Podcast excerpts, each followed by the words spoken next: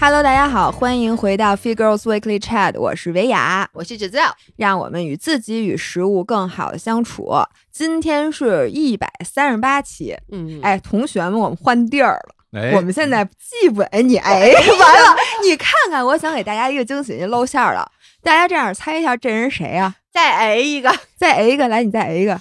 哎，我估计大家很多人都已经猜出来了，那我只好先提前宣布嘉宾了啊。我们现在在日坛公园的这个演不是演播室，录播室，录播室。嗯。然后在我的正对面有一个拿着大茶缸子的火总，哎，火总第一次莅临了我们俩的节目。来，火总给大家打声招呼。哎，Hello，大家好，欢迎大家收听什么那什么，我是小伙子，特别高兴啊，非常非常的。你刚才可比现在激动多了，再重新说一遍。哎，我特高兴，我这不，我非常高兴能够莅临啊，能够莅临咱们这个 Faithful Live 这节目。刚刚你说那个完整那个叫什么？Fie Girls Weekly Chat？我的妈呀，我感觉我上了卡戴珊的节目一样。卡戴珊，哎，我们俩体格加一块儿都没有人 卡戴珊一个着实。我同学们，嗯我们为什么邀请火总呢？因为大家都知道火总是一个生活家。哎呦，不敢当，是不是哎那是是是。嗯然后呢，我们特地为火总定制了此期节目。哦，这个节目呢还有一个名字，嗯我们节目从来没有过名字。哦，我们这期节目竟然拥有了一个名字，叫做“一年之计在于春”。这是咱们，这是你现想的吧？在你说的时候，我一直在想什么名字，什么名字，我怎么不知道？哎，我昨天发给你们那文章上草稿上写了一年之计在于春，你们看没看？嗯不是，因为最近咱们每一期，不管是推文也好，微博也好，音频也好，咱们都会说一句“一年之计在于春问题是，你知道吗？这是我最近焦虑的源泉。哦，我跟你们说那个“一年之计在于春”的时候，其实是嗯因为我对今年，你知道吗？两眼一摸黑，哦，就我完全没有想好我今年到底应该有什么目标。因为你知道，我看到大家都已经行动起来了，包括很多我的同行，然后人家都有，比如说我视频今年重点是什么什么什么，哦我播客今年想准备怎么发展，人家家全都恨不得年前我觉得都想好了，然后年后之后已经歘歘歘开始各种系列上了。哦，然后呢，我身边的朋友，什么该办健身卡的办健身卡，什么该学什么您都学什么了，该看什么书人家都买好了。就我感觉我现在还沉浸在过年旅游的那个档口。”。我能给你一个建议吗？嗯，你发现没有？你去年就很快的进入到了工作状态。你想想，去年跟今年有什么不同？去年春节你没有出去玩，所以我发现了，你为了让自己不焦虑，你就天天工作，不要休息。不要出去玩儿，让自己一直沉浸在工作的喜悦中，你这病就治好了。我觉得你这话说给火总听的，火总现在就是这状态。我感觉你这说这话好像是自己想出去玩儿吧？哎，刚才火总说了，说他现在的状态是他近些年来最好的状态。哎，这还真对，就是因为最近有很多的工作，对不对？根本就不是。不是，我就想问问你们俩，你们俩今年想干什么？想没想好？能不能先分享一下？要不老爷，老爷先先我先来，先抛砖引玉啊，老爷来来，我没有什么特别 大的想法。哎，让你准备。不，我准备是这样的，我不是一个目标型的人。然后我发现我这人有一特点，我越是给自己定了一个目标，嗯往往这个 flag 最后一定是要倒下的。哦，而我越是觉得，哎，这样挺好，那我嗯就尽量朝这方努力吧。但是我也不说，我也不干。我哦发现这事往往就能成。也也不说也不干，凭什么就能成啊？长一岁是吗？这个的确是能成的，这个啊。哎，我我没带反送啊，我不知道你现在的耳朵还、啊还能听见东西吗？我现在要摘了。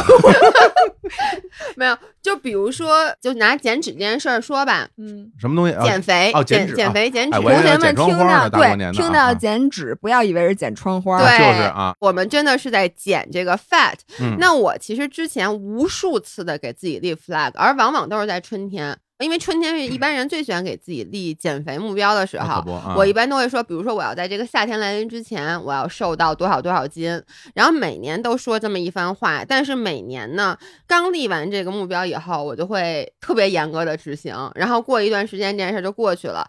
反而是之前也说过很多次了，我去年没有给自己立这么一个目标，我就说减不减都这么大年纪了，我说就别再跟体重较劲了。就我们一直天天跟大家说让自己与食物更好的相处嘛，那我就试着好好相处吧。嗯，结果那么好好相处下来，我觉得去年可能是我最近十年来第一次算是减重，真的减下去了。哦，所以呢，我今年的这几个目标，就是我不想把它说的特别大，或者说我斩钉截铁的说我就一定要去干。但是我来分享一下我心里想的啊，嗯，第一个就是吧，呃，我都不好意思说，我怕我说完你就要狂笑。我现在都替你已经准备好因为你刚才告诉我了，所以呢，我现在不知道我还不能不能真情流露。你说吧，嗯，我今年想开始写小说，对不起，对对不起啊，对不起，不不是故意的。你们你，对我们是替你高兴，因为大家都觉得老爷是一个没有文化的人，谁谁谁谁这么觉得呀？所有现在听这个节目的人哎呦，那那想必你还是有一定责任的啊。没事啊啊，你你 就是我的确没有文化，大家都觉得，第一，我只要写推文里面必有错别字儿，我只要录音频里面必有读错的字儿。嗯但是呢，就是因为之前我听了你们和梁文道老师一期节目。哦，然后当时他就说，他说他经常读错字、嗯说错词，是因为他在看书的时候，他喜欢看的很快，嗯然后他遇到这个字，觉得不知道读什么时候，他也就看过去，因为他大概能理解这是什么意思。我心里立刻就坦然了，我觉得我可能跟梁文道老师是另外一个风格的文学家。呃，我本来心里有一丝隐隐的担忧，我一想梁文道老师应该不会听，哦，不对，哎，这是两边儿，那怎么办呢？那咱们怎么能往回找吧呢？不用找我，现在这是他自己亲口，说的。没事没事，这梁文道老师肯定自己说，亲口哎呀，我不敢当是文学家，哎，对我我敢当啊！你敢当？不是我每次在那推文，我写五六千字呢，那不叫文学家，叫什么啊家？哇，是是那么多字啊！对，我们的哦每一次推文大概就平均是五千字左右，有时候多了要到七千字。所以现在哦再也不写了，现在基本上都直接发视频。你看把自己搞对那么辛，苦啊，但其实像干货的视频，你还是先要写脚本嘛。然后其实啊，你们的姥爷是一双鱼座，然后我小时候特别爱看小说，但是我不爱看任何正经的书。其实，在大学的时候，就那个时候我在加拿大留学的时候，当时刚开始流行网络小说，嗯，我曾经在潇湘，那是叫晋江文学城吧，晋江文学啊，我在上面还发布了一个小说，虽然最后烂尾了，就是我没有写完，连载连载哦你写了多长时间？我就这么我写了二十八万字，哇，二十八万字是挺多字的哎，我想知道二十八万字的那书大概有多厚啊？比如说是那嗯。A 四，不是 A 哪四，A4 不是哪有 A 四？就是一般的小说，现在嗯。大概也就是三十多万到四十万字吧，是吗？我的也比较长的，就是嗯。我去看那些网文，可能也就这个字数。哎，所以当时我已经写了很多了，最后为什么烂尾？是因为你知道，就是双鱼座是一个哎呦，我会很喜欢写那种很乱，就是那种里面有各种各样的圈套，一个套一个的那种小就说。把自己套进去。然后呢，这种小说又很重要，就你得连着写。然后我嗯中间遇上了，后来到大四，然后忙着考 CFA，忙着毕业的时候哎又找工作，开始凡尔赛了，不是不是真的哎是忙着考，忙着找工作。然后呢，嗯可能就停了半年，半年再回来以后，我 我自己看我自己写东西，我说我去，这是要干嘛？就你知道你在在书前面啊会埋好多坑，明白，就是啊有很多引子，你最后要把它填上。我一点儿都不记得我当时为什么要埋这些哎，引子这突然让我想到，我以前看过的一些书和嗯那个什么电视剧，我看到最后都觉得啊，没有解释他最前面几集埋的那么大的一个坑，嗯，那可能是因为他忘了。对，可能就是像遇到我这种记性的作者就给忘了。然后呢，我为什么突然又想起写小说这件事呢？一个是当时，哦，那都十几年前了。当时还算不错，所以有那个叫什么小编，把我们几个当时新进的作者还弄了一个 QQ 群。哇，然后呢，我后来当然就不写了，不写了以后，我前段时间看到，当时我们那群里的有一个人，他的书都出三本了。哦就是人家坚持了。其实你说，我承认当时他确实本身是一个有才华的人，嗯但这就回到前两天我们录节目时候说到一个，就是我觉得人现在最珍贵的品质是坚持。就只要你坚持，你未必一定会成功，但你总不会太差。所以那个女孩儿她就是，反正她就喜欢写东西，她一直坚持写，坚持写，所以写到现在，人家都出三本书了。然后我就觉得我又挺喜欢这个事儿的，我就想把它捡起来。哦，哎，你是不是也是一个有写作欲望的人啊？就是你想写点儿什么，用文字来治愈你自己那种啊？嗯，反正因为在那个跟宇宙结婚那节目那公号里，我有一个栏目就叫一评文，然后嗯每周四更新，我已经写了好几年了。哎，那个是你和那个青年，你们俩呃，就青年配图，我写文字，哦哦，啊是、啊都是你写的文字是吧？对啊哎，我觉得那文字写的特别好。哦，是吗？谢谢谢谢。这个当时不是玩儿嘛，也就当做就是像那什么，因为我们都特喜欢村上春树嘛，然后他会有那嗯种、他和安溪水丸的那种合作，写文字，然后安溪水丸配图、画画什么的。然后我们这边也是，我写文字，秦岩老师就是他有很多照片，嗯，然后他会配这个图，呃，当时就当做一玩儿，也没想到就写了这么长时间。但是说心里话，这个事儿对我来说，我没有把它想到是一种什么坚持，或者是用文字表达心情什么的都没有。嗯嗯、在相当一段长的时间里面，我只是会觉得我都跟人说了我要写，然后我说，然后我要是不写，是不是有点不合适啊？就觉得有点丢人。这么着就是半推半就的就就写下来了。但你说现在回头看有什么收获？首先，我觉得它成了我一个计时器。因为我都是周三写，周四发，所以我到每到周嗯三，我都会觉得啊，我要写个东西，然后跟大家聊聊。其实有时候把生活里的事儿跟大家说说啊，有的时候把自己一些感受跟大家说说。今天也周三，咱们俩录完节目，我今儿写去，哦，真的，你现在还没写呢？还没写呢，就是非嗯得拖到所最后以你。从来都是非常热乎乎、新鲜出炉的，就每次大家周四看到都是新鲜出对。对对对，我不是故意拖的，我是觉得我现在生活里边有一习惯，就是我基本上每周三睡觉之前，我写这个，写完睡觉。它是不是有点像日记一样的东西？嗯，有时候像，它像一个啊 routine，、就比如说，就只是变成周记。你记得你小时候要写周记，上学的时候，就嗯每周六晚上都要在那吭哧吭哧。有时候是，有时候是我忽然想起可能前一年的一个事儿，或者是说有时候嗯。有什么感受，我就给它写下来，跟大家聊聊天儿。其实像那种，我想嗯，问你，你写完之后，你现在嗯。总结起来，嗯，你觉得这写这些东西对你来讲，对自己有什么样的作用？嗯，首先就是如果从客观的角度上来讲的话，我会发现我比之前写东西写的好了，嗯，就是因为你老写，你自己的这个文字的这种感觉就比之前要写的好就。写作也是一个叫什么熟练工种，对吧？嗯，至少我觉得在工作的过程中，肯定要坚持一直来弄，好像会好一点。另外，嗯，我觉得好像也留下了一些我自己还挺满意的某一篇，就是哎，有时候这篇我觉得哎这篇写不错，那我挺开心。然后呢，嗯其他的我真不觉得，因为我没想过用它去什么疗愈自己啊，或者是跟大家产生，因为我在写这些东西的过程里边，我的眼里边都没有观众。嗯就是我之前做音乐啊，包括现在录播客什么的，嗯这种心情就是我我必须坦白讲、嗯就是我在做所有的这些我称之为创作的过程的时候，我在创作的那个出发点的时候，就我从来没有想过受众，我都是嗯考虑自己。哎，我们也是，对，我就觉得，哎，我今天想弄一这个了，然后我把它弄到我自己觉得满意了就行了。嗯然后大家你们喜欢，那我很开心啊。你们要是不喜欢，你们你们什么都不懂。然后不过哎，你反正咱俩录播客，嗯可也从来没考虑到咱们的观众爱不爱听。可咱俩基本上都是录的，咱俩想录的。我不是没有考虑，我会去想，而且我有时候会被影响心情。比如说，咱们录了一期嗯选题，如果底下有人说觉得这个特别没劲，或者嗯觉得这个你们俩的思想很肤浅，嗯，还是会影响到我。啊我那你岂不是天天被哎，咱俩肤浅这件事儿？嗯，但是你知道吗？我后来想通了，就是你想让我不肤浅，我没有办法。就他不是说，比如说咱们穿一件绿衣服，他说我觉得你穿的衣服不好看，我下嗯回穿一白的给他看。他说我希望老爷有文化，这件事儿是我想有文化就有文化的吗？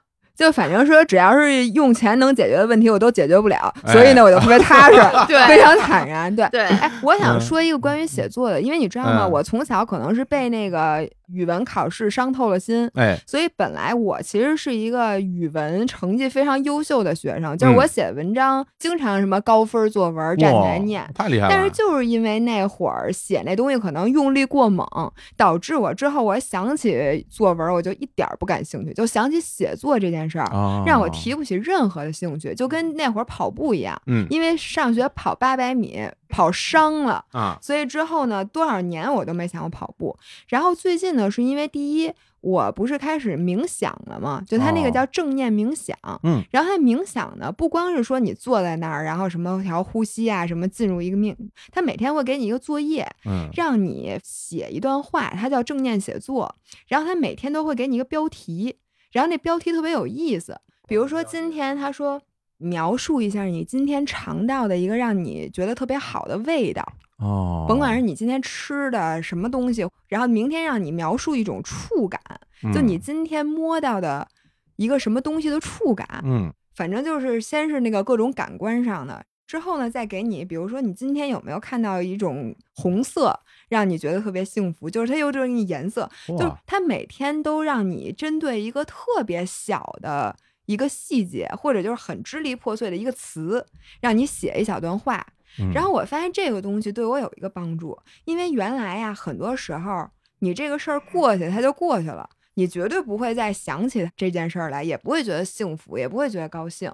但是呢，比如说他让你描述一种你今天闻到了什么香气，你突然想到今天早上你吃面包的时候，其实那面包放在微波炉或者放在空气炸锅里烤一下，你拿出来的时候，当时是觉得很香，我觉得嗯很治愈。或者你今天买了一杯咖啡，你打开盖儿闻了一下，其实是很治愈的。然后你突然把这个感觉想起来之后，你其实你又幸福了第二遍。嗯嗯，然后嗯现在呢，我那天又在书店里面发现一本书，它就是一个厚本儿。里面是每一天他都会给你命一个题，然后它底下就是一个跟稿纸似的，就是一个空白的，作业就让你这是语文老师出的吗？我想知道。但是他那个题目都特别有意思，我、我嗯因为我没买那个啊，因为那个有点贵，好像好几啊百，就是那种硬开的那种大本。你想，每嗯天它都是一彩页，你拿一手机把那个题目都给拍下来，你回家自己写去就完了。不是你们，你能不能有点仪式感？虽然就是我你不是没没买吗？我是回来准备在京东什么打折的时候买，但是我 没就这就仪式感了，是吧？那来来不是那东西一样的呀。哎嗯，对，但是现在没打折，呃所以反正就迟迟就没买。没有买对，反正就是嗯那个东西让我突然一下又觉得，如果写东西的话，我可能能体会到这个幸福感翻倍的那种。嗯啊，就是说记录一遍对啊，记录一遍，然后再去回想之前那些事儿所以你看，这啊个写东西是不一样的。你看，你写东西是有点像是那种倾诉也好，我觉得这是日记的一种形式。啊，对，然后我不爱写那些东西，就而且我就觉得那个感情或感受的事儿，我更喜欢去说。嗯我是想写成故事。双鱼座的人跟我这回想一下，你们有没有那种，就比如说我每天晚上睡觉，我躺在床上，我嗯脑子里都会是一个故事。你不是最近都是和王嘉尔约会的故事吗？不是，那都已经多长时间，都约完了，跟王一博一起直播卖奶枣的故事已经结束了 还有这故事呢，我天啊！是我梦见的。我和王一博哦一起直播卖奶枣。好家伙，我说我心想着咱也没有必要再坐这儿录这个了，就是我小时候是，比如我看一个小说，然后里面我对某一些情节就是我不满意它是那 种走向的，然后我会给它新想象出一改编一下。对，我是想把这些东西写下来，就是不一样，它不是一个疗愈性质的。那我知道了，你在那小说里肯定是一个啊，身材巨好，长得巨漂亮，然后逮谁谁就喜欢你，爱你爱的一塌糊涂，然后事业，故事，然后事业也巨成功，就 不用努力。日本轻小说这是啊，对，就我想啊说，这不是就是你老说那种中国连续剧叫什么那种？女生看到啊那，个片儿，霸总，霸总对对对对对对对啊对，对，不是那种的，但是啊我就是会想去写这么一小说，反正这就是我今年的一个愿望。哎，但是呢，我跟你说啊，因为我周围真的有一个作家朋友，我见他，我们俩还特地讨论了写作这件事儿。他是真的一个作家，然后呢，啊职业作家，职业作家，职业作家，他就跟我说，他写一个动作，比如他写一个撑杆儿跳的动作，他需要真的去找一个杆儿去撑一遍。当然这件事儿他知道怎么撑，但比如说他写一个打网球的时候，他不会打网球。嗯如果是我写，我就会写非常模糊，但是他会去真的请一个教练去教他打一节网球课，嗯他会去亲自感受那个，比如说球碰到球拍的那个触感，他要真实的感受到那个情景，他才能把它写下来。所以他说的这些话，我就觉得，要不然还算了吧。因为你知道我以前写小说怎么样，我跟我一点儿不夸张啊。因为大家都知道老爷是个没有文化的人，那又来一遍啊！又来一遍，比如说，我想写这个人他特别着急，但是呢，我可能只知道一个词，就是心急如焚。但我又想写很多很多四个字儿的词，我就会在百度里搜形容心情很着急的成语，搜完以后底下就出现好多，我就然后你就把 copy paste 对直接靠粘。就在里面选两个三个，可能我都不是特别知道这些。我以为你比我想的好多了，我以为你是心急如焚，急心如焚，啊心急焚如。对，所以这是我今年的立的一个 flag，但是大家就别当真啊，那么一说，哟，这节目太好了，就是还能绕回来。对对，我以为绕不回来，我以为咱就聊别的，就那那那那绕回来了又。回来了。对哎你既然回来，那我当时有一个问题没问，我现在问。真的，这给我一种全新的录音体验，就是非常放松。我也不知道上哪儿去，但是就觉得很开心，就好像我在北海啊，然后我就租了一租了一一艘船，嗯是？吧？这船呢本身是一个电船，就是这船没电了，没电了之后呢，我就在北海那个湖中间啊就开始晃悠，因为你也开不回去了，对吧？然后呢，一会儿呜开回快艇，然后它那水波一荡，然后你说呜的飘那边去了。嗯，一会儿又又又过来几个什么那种脚踏的，啪啪啪啪啪啪啪啪啪，又把你冲那边去了。哎，最后你不知道怎么回事，我又回来了，就是这其实你让你发现心情啊，船底拴着一根绳呢，就是啊一开始你先你爱怎么开怎么开，哦但是呢，我们这边觉得，哎，不是跑太久了，该 就该拉绳儿，不是你是如来，如来佛祖，嗯伸手掌怎么着？太牛了！那我哎那我要问一个问题，嗯比如说你当时你说你立 flag，然后嗯今天要开始写作，写个小说，嗯嗯，你有最终的一个想法吗？比如说我要把它出版，因为你刚才说你那朋友他都什么出三本书了，嗯，你想出书吗？就是你肯定心里是有这个想法的。嗯，那你甭说你心里，你就说你真实，你想就是心里想，当然想了，想啊但是前提是我得能写 完。那你觉得你写得完吗？你知道我现在怕的是什么吗？我现在怕的是，我觉得其实写东西的需要嗯你投入的精力，嗯不是时间精力，是你的精神经历。就是我为什么嗯大学后来就比较忙，考 CFA 之前我就不写小说。其实不是它占用我多少时间，它当然每天可以占用你一个小时，可以占用你两个小时，啊，但是就写小说、故事性的小说的时候，嗯你的整个人，反正双鱼座的我是会沉浸在其中的，我是拔不出来的，你知道吗？哦就是对它产生了一定的消耗。对，它对我产生了很大的消耗，就是哦即使在你。不是在写的时候，你的脑子里一直被那个情节和里面的人物那种带着那种感觉，我觉得它一定会影响我的正常工作。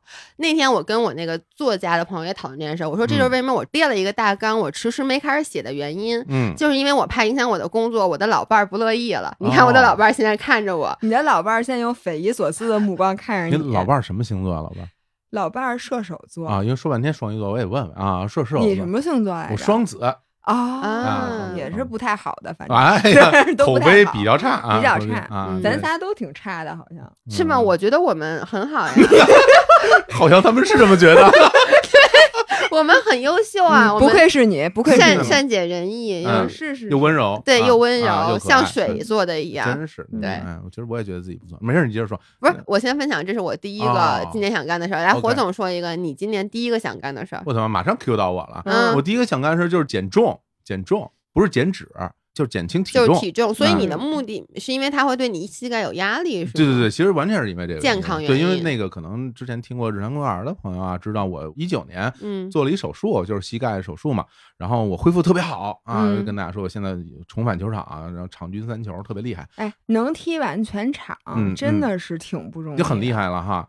但是呢，我会觉得我目前呢，就是说纯粹的体重还是比较大啊。这嗯当然跟我的基因有关系，然后跟嗯之前，因为我恢复期特别长嘛，大概有十个多嗯月。那这十个多月里边，整个你不可能有那种正常的锻炼或者是嗯运动，其实都不嗯太有。之前我连那个楼梯什么都不太能走是啊啊，而且那个特别影响心情，就是你这膝盖一弄的，好多都干不哎了，对就心情特别不好。嗯，反正小心翼翼。有点紧张。你说嗯别别又坏了，坏了回头再做一遍是吧？再遭一回罪十个月挺累的。然后我嗯现在就是想着，我把我的这个绝对体重嗯，往下降降。哎，我嗯我有一个目标啊，因为我这人特喜欢设目标。对我们俩俩一样。那是这目标不是那种我做不到的目标，因为嗯我说我降八十斤不可能，我这这嗯我设它没有意义。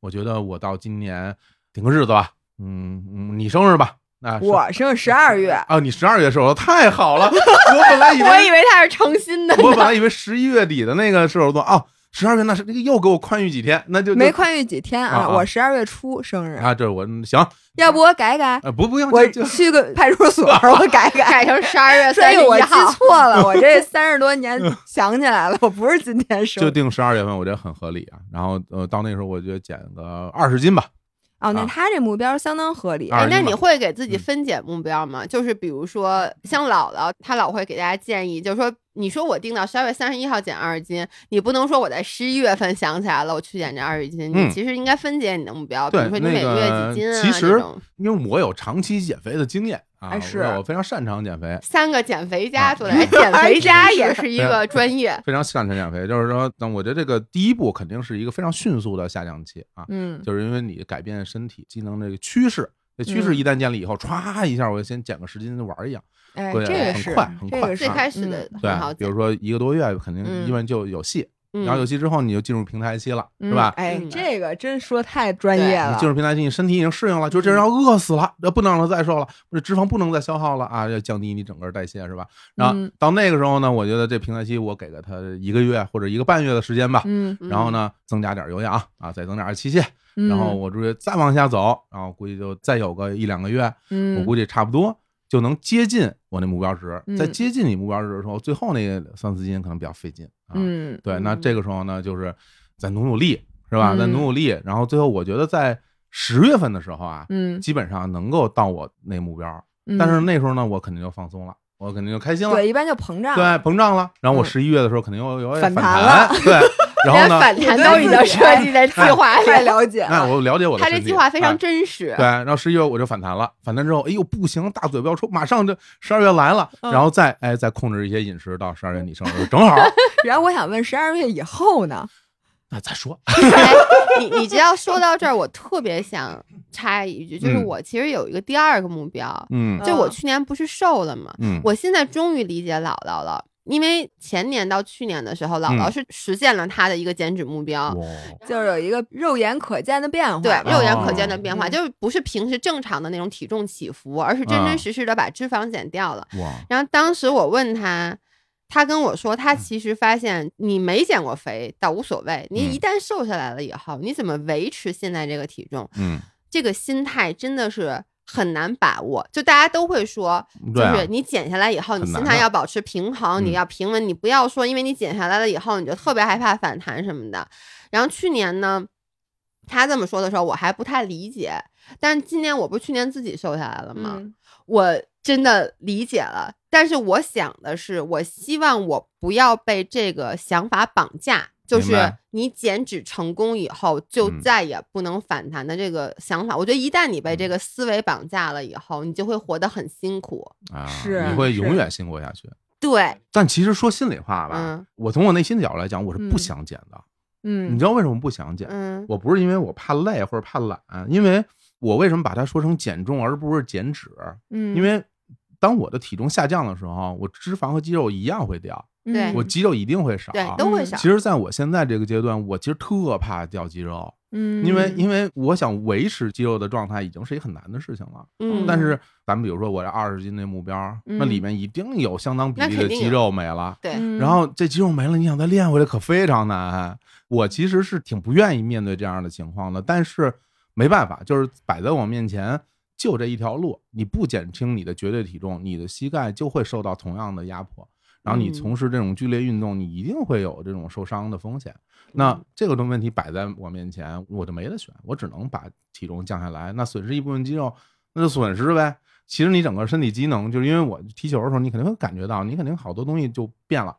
你整个的，因为你的体重下来了，肌肉力量下来了，嗯你可能风格都要去改变。嗯，但是我觉得这就是人生嘛，你不可能永远像二十来岁不能什么。都让你站对着。对对对，换句话说，你不能永远像二十来岁时候这样那样去嗯生活。所以说我并不在乎绝对体重值啊，我只是觉嗯得我应该让我的身体变得别那么负担那么重嗯，，是为了健嗯康。对，还是为了健康。我觉得这还是男女的区别。嗯你看他说起这些话来，就是我这个什么呀，我又怕掉肌肉或者什么的。但是对于女生来讲，嗯，哎，我我根本不怕我这个。我我理解他。嗯我跟你说，一模一样的事儿发生在我身上。我确实瘦了，嗯，然后呢，我感觉什么变轻松了？做嗯有氧变轻松了，因为你哎体重嗯轻了嘛。对，呃，我虽然说瘦下来以后我没跑过步，但你就光从在家骑那个自行车和走椭圆仪来说，你感觉你轻松了很多。对，但是呢，我很喜欢柔术，嗯然后从柔术上来讲，你知道，当你体重重一公斤的时候哇，真不是开玩笑。体重太有优势，有像我踢中锋呢，我体我重特对有用，我一站你就太撞不动重要了我啊。你就是那个什么《植物大战僵尸》里边那个 搁在那儿就就就挡住了，对，挡住了，大大土豆，高土豆对高土豆就是那种，我觉得其实很难什么都站着。对啊，我跟你说，我以前我们那时候一开始有一个热身，就两个人互相抄着腋下，互相推。我之前跟女生推我就没输过，嗯，即使体重跟我一样的女生，我劲儿也比她大。但是嗯现在，哇塞，我觉得我们班上至少有三个人能轻而易举的把我给推到那边去，因为他们嗯体重还长了，我一下体重轻了，然后你就会明显的发现自己在打实战的时候就不行了，而且力量也会差。就是力量差好多，对，就是因为你知道吗？你体重差了之后，肌肉掉了，然后你力量也特别差。对力量差，你发发现你的爆发力，然后所有东西所以你知道都会往下。这个时候你会容易受伤，因为你嗯你的力量变弱了，但你还是跟以前一样，你又很想使劲儿，还是跟一样一样打法。你如果不改变你的风格的话，你就会容易受伤。所以我其实前段时间我也挺纠结的，因为那天我就打算让老叔，就我老说我去，之前我这一下把人压线先压不住了，嗯然后我老师就说那活该啊，谁让你愿意变瘦的？嗯，之前体重对所以这样是不是我们也可以说，如果你春天说立了减肥的 flag，但是发现没减下来，那你就嗯尝试一下柔术和 踢球 当一下或者或者打篮球，就你尝试一下对抗有对抗性的运哎动。但是我还要说，就是从长期的角度来讲，嗯从一个非常长远的角度来讲的话，减轻体重一定能延长你的运动寿命。对一定的，这是一定的是的，你像我的球队里边有大哥，人五十多岁了，嗯就是你看他就是真的特好，嗯，因为就是他体重轻，受伤也不多，而受的伤也不重。啊对你看就跟小孩摔一下，人家摔不因为。体重轻，对对对你体重轻，你就改变自己的风格呗，只能就这样。嗯所以，所以我这是我今年的一个我觉得最重要的目标吧，嗯这个是对我来说最重要的一个事儿。嗯，那我怎么觉得我这目标一跟你们这啊比起来，这怎么我的目标是什么呢？我不是喜欢骑公路车就骑车嘛骑。自行车？然后啊最开始呢，我原来的目标是说我这个骑车要越骑越快，哦，然后我要比赛，我要嗯拿名次什么的。然后我是刚二月份的时候过完年，其实我去了一趟海南去骑车去了。那时候我给你打电话，对你给我打电话，说我在大巴上，说说我在海南，我在大巴上信号不好啊。我在那个叮了咣啷的。我跟你嗯说，我们坐那个车当时是什么车？你知道奔驰有一个车叫 MB 一百吗？哦，福建奔驰了，那是应该是。呃，不知道，那车跟我岁数差不多大面。包车那种。对对对，啊然后所有的零件稀里哗啦，你给我打电话的时候，我什么都听不见。但是我不说日坛什么的吗？嗯旁边人说这是谁？啊我跟他说火总，然后呢，他就说谁？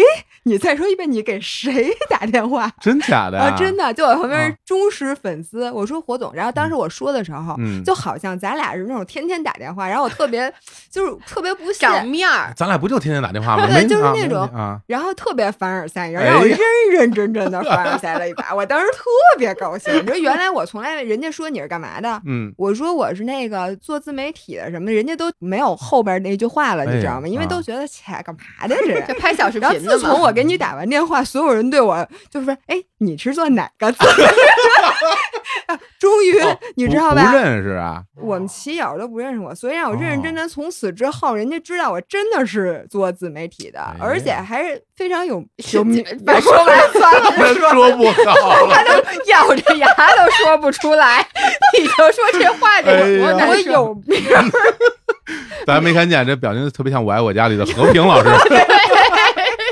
真是我们不管谁管着，来来，对然后呢，我去骑车的时候，我终于嗯发现。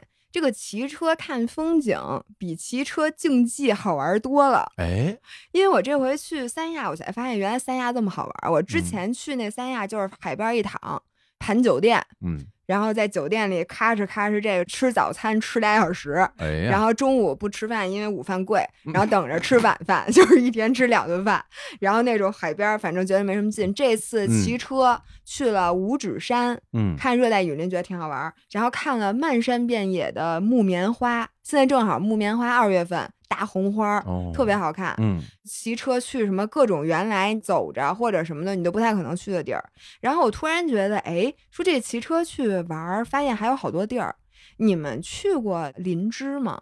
哎，没有，西藏是吗？西藏，西藏。我天没去过，那是一个骑行圣地，没去过西藏，，你知啊道他们说就是四月份的时候嗯是林芝漫山遍野都是桃花儿，哇？说有一个那个林芝桃花节，嗯，你们也没去过是吧？没去过西藏？我没，去过西藏我也没去过。啊，我我有几个地儿没去过哎，什么西藏啊、新疆啊、啊，东北我没去过，哎，你啊没去过？我没去，我没去。过，我以为你是东北人。没有没有没有，东北我没去过，然后其他地方我基本都去过，就这几个地方我没去过，哦就这三个最边远的，一个西北角，一个西北，一个东北，角，对，其他地你没去过。方对没都没去过啊然后我就是这回他们就说四月份其实可以骑车去林芝那块儿看桃花，从东直门出发吗？还是嗯，啊西直门也 行，反正距离差不了多远。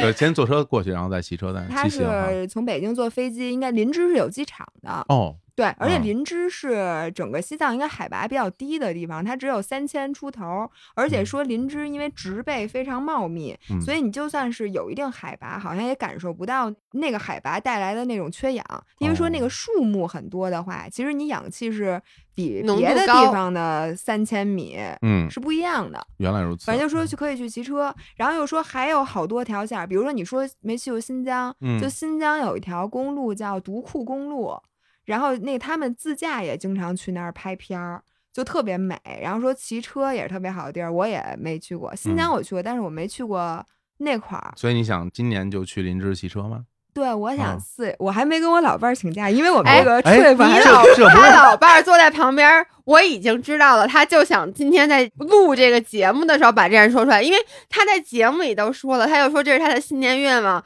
我坐在这儿，我能说不行，你不能去。哎，哎那我能说我新年愿望有点多吗？你等会儿我还有好多呢。这堪比当众求婚啊！什么嫁给他，嫁给他，我我 哎，exactly 就是这样的。我跟你说，哦哎你没看他说到四月份的时候，我的眼神已经不停，他都不敢看我。他不是刚说我四月份我话筒，不是我啊看你话筒那录不上声了，哦，嗨，不能看。好像哎，那四月份不是马上了吗？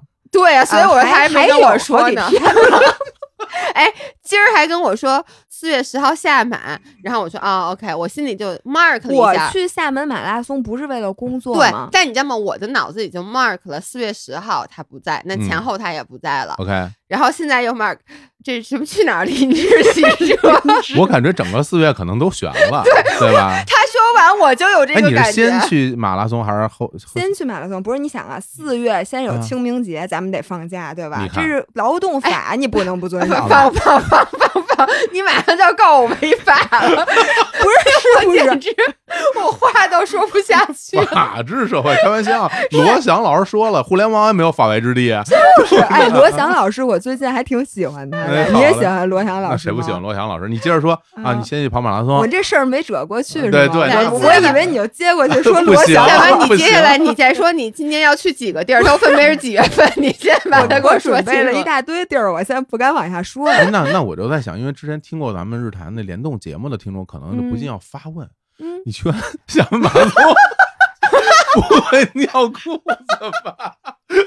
没有，这会不次会影响你我们我们现在在那个这期音频节目里隆重招商啊，尿不湿。对，怎么没有人尿不湿品牌赞助我们呢？因为你们尿太湿了，可能不是新的雪，而且也没有戴在脑袋上的尿不湿。有没有尿不湿的鞋？就是那鞋永远尿不湿。那有雨鞋，有没有雨靴品牌愿意赞助本期节目？哎，太逗了。哎，你们有没有最近去过的什么国内的好玩的那个地儿，可以启发启发我？我今年真的是想，因为我觉得干嘛呀？你这个表情孩子你不？不，没事儿。我跟你说，我是这么想的，因为我今年也有一个计划，我说要多出去玩儿。嗯，所以呢，你要愿意走，你走，你走的放心，反正你回来了我就走。你你走的放心，我听着都有点害 怕。瘆得 慌。你知道，咱俩就变成那个白天不见黑夜，黑夜不见白天。你在北京干活的时候，我就不在了，你自己看着办我都。不在了，我天 我的被他气死太了。会聊了。我们就此决裂了，感觉我从这个节目不是，因为我是觉得现在春暖花开了，嗯然后很多人都在筹划，因为不像去年大家完全基本上出不去，嗯哎，对，今年呢，你虽然国内外还是去不了吧，这个国内还是可以计划计划的。对对对对所以有没有什么内容也启发启发我？因啊为说实话，我国内去的好多地儿我都没怎么去过。啊嗨啊，你去过的好多地儿，你都没怎么啊？但这话我能理解，就是比如说我出差去过的地儿，我都当做我没去过。也能圆回来。他就想问问你，让你给推荐。啊，我跟你说，你知道哪儿特别好吗？朝阳区，朝阳区特别好。是不是我们家小区特别好玩？呃，还有就比如说，你看啊，咱们去七九八拍一拍英照啊，这些地儿都很好玩。你喜不喜欢旅行的时候拍照片儿？真气！活动都去哪儿了？你这个春天是吧？对，哎，你去过婺源吗？呃呃，没去过，得，咱仨都没看过油菜花。听说挺棒啊。对也是这个季节卧虎藏龙是吧？当年源，婺婺源源，那个油菜花嘛，油菜花婺源在哪个省啊？完了又报我我都没听说过这俩，这俩字儿都没有出现在我的生命里面过。因为你不会觉得那字儿念雾，对，你可能觉得哦它念鸟。哎，就跟大毒鸟是一个字他儿是吗？那天录节目说啊西双版纳有好多大毒鸟，然后天天火拼。火总现在笑的趴在了桌子上，我有尖沙咀应该有不少的，天天在那火拼庙街。不是，呃，婺源在江西。在江江西，他不知道江西在哪儿。哎，你不要再说下去了。我还是想着江西的省会在哪儿南昌，哎，啊？那我知道了，南昌我就知道了，啊你知因为道不一定张张学友天天去南昌出差，他现在就在南昌呢。哦那我就知张学友张是张学？友是他的那个老爷公啊，就是她她男朋友。真叫张学友啊？不叫不叫哦，吓死我了！什么玩意儿啊？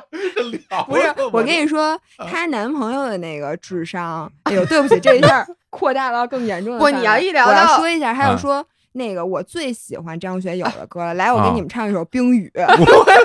真的，我觉得张学友得气死。不是张学友本人基本也差不多这样啊。对，哦所以他那我现在知道南昌。你刚说那俩字什么乌乌贼乌源，婺源，婺源啊，对，的确这还蛮有名的，是看油菜花什么这那样，哎，我还蛮适合骑车的。呃，是是是吧？他们有一条路线是从黄山出发，然后嗯骑到婺源，哎，这种一般骑多少公里啊？四五百，那就得哦骑好几天。好几天，一礼拜吧。那其实我我是这样，就是因为我觉得春天嘛，就是清明节前后啊，嗯不是，当然四月份来，我不知道，因为不知道八四月排那么满合适不合适啊。合适合啊适，但但是我觉得其实杭州啊，哎，我要去杭你知道。你去过那个龙井龙啊，龙井？村，你去过龙井哦吗？去过去过去过。因为那龙井村特美，因为嗯它有上下是吧？然后你在上面骑，你能看到下面的茶园，对，然后你骑到上头呢，有很多那种茶庄，你能在那喝茶。对，然后呢，下面还有什么茶博物馆什么的，就是你沿着那个东西在那儿骑，我觉得风景也很美。而且那边一般来说，大家其实主要玩的都是在西湖那一圈嘛。嗯，然后现在西溪也很多人在玩对，但是龙沿着龙井村那边吧，好像没有那么多人。哎，这是我觉得其实你让让骑车看看，哎，非常漂你亮啊。你推荐给我了，你他就甭出去了。嗯我确实四月份要去杭州的，我那天跟你说了对吧？我其实是这么想的，因为我嗯妈想四月份去杭州买点新下的茶。哎，哎然后呢，我觉得你说这龙井就特别好，因为我嗯确实正好大家去买茶嘛，嗯我就把老年人扔在这个茶水，让他们在那喝茶，然后我就可以租个自行车去骑去。哦 你骑不是因为我嗯我不会像他那么骑，但是我不能接受静态旅游，哦，就是我出去得动换着。你你们俩一块儿去，然后租一双人自行车，哎哎 对吧？然后发现一到下坡的时候，俩人都蹬的可起劲；一到上坡，俩人都不蹬了。我觉得他蹬的，他觉得我蹬的，然后我们俩一块儿往下出溜。什哎么关系？我觉得这个特别好，因为你也知道，我一直都说我不想骑车，但是呢，我又觉得你骑车很好玩。我上次就想说，我说你自行车后面能安个座儿吗？我坐在后面，坐在婴儿座椅上。对，就坐在后面。现在我觉得这个双人自行车可以。不过杭州确实是一个，你不仅能骑车，就像其实你说那条线路，我去年四月骑了。哦，是吗？对，就是那哦附近，它其嗯实还骑到了什么藏龙酒铺，是不是也是一个景点儿啊？哦，是吗？这我没去过反正是，然后嗯那个茶人村是啊，啊茶人村是一饭馆儿吧？啊，不知道。就它啊那块儿有一个特别好吃饭馆儿，反正就那哦附近，然后那个景点儿都能串到一起，骑车距离也不长。对上上下下很漂对，亮啊。而且你骑那个共享单车嗯也可以去，所以山地车是可以的，就比如我啊，山地车车完全可以。对你要是说嗯那个好一点的车呢，你可能在那种比如说有点小雨的时候，因为它很多的是那石板路，你去年是不是啊看见我了？我去年骑车那天就下雨，那是吗？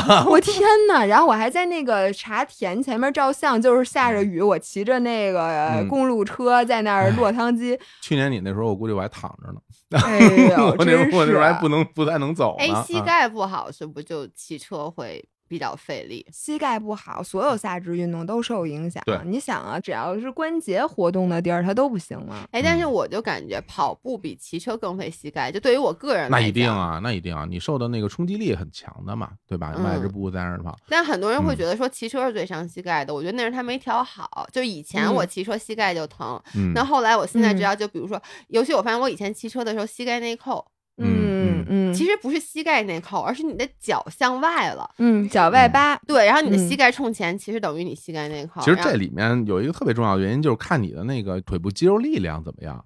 如果嗯你的肌肉力量够强，嗯大腿肌肉啊，嗯你肌肉力量够强，那你就不会损伤特别多的，就是嗯关节上。那如果你肌肉不够强，你完全靠着这种这种对冲击力啊，对这种关节去带动它，那你肯定会受到很多的这种伤害。没错，肌肉还是很重要，所以我就不太想把我的体重减下去，我这肌肉挺不好，挺不好弄的。没事儿，咱们再练，嗯好不好？咱先减下来，然后咱们再练。嗯，要不然让老爷说说他那第二个，你还有什么其他愿望啊？还啊有什么呀？啊，我嗯有啊，多出去玩儿啊，跟姥姥搭帮儿。不是我他刚想的，不是，你看看我这写了多出去，多出去。哎，你看我准备的那一瓶，你看嗯他准备，你看一眼，非常非常非常好啊！不是，这就是是咱俩的特色。就是你第一眼没看见字儿，第二发现哦，还是有几个字儿的。不是，咱俩的区别不一致，就是我比你更厉害，所以我都不用写很多。你说你写那么多，我就写两个字儿，我就知道我要说什么了呀。这就是水平，好吧？我写下多出去几个字儿我就够了。我确实也懒多出去玩儿，一个是因为之前没有疫情的时候，嗯我其实一年基本上会玩三到四次，然后嗯比如说春节和十一都会出去玩，然后我一年还会出去潜两次，一到两次水。嗯但是现在有疫情了。就没有出去了，但是我发现一个特别重要的，就是时间是可以挤出来的。以前我老觉得没有时间出去玩儿，就比如说我以前就会说我没有时间去滑雪，嗯以至于我之前那几年每年滑雪就滑个三到四天，然后我今年这一年、嗯我上雪天数是二十二天，二十二天相当于我在过往我这辈子所有的滑雪天数加起来都没有二十二天，嗯，嗯所以就是我就发现你只要给自己立了这个 flag，你就说我就想多去，你总是能挤出时间来的。然后我我以前出去玩吧，我特怕麻烦，因为我觉得姥姥特别厉害，就是她出去玩她得自己带着车。她都不嫌麻烦，她什么是啊？自行车？他自行车自己带。要我，我肯定就觉得特麻烦，就好多那种像他有时候就只去一个周末就玩三嗯天，我就不去了。我觉得这还嗯不够折腾的呢。你带着车去啊，啊？咱都带着车去你车是不是挺轻的？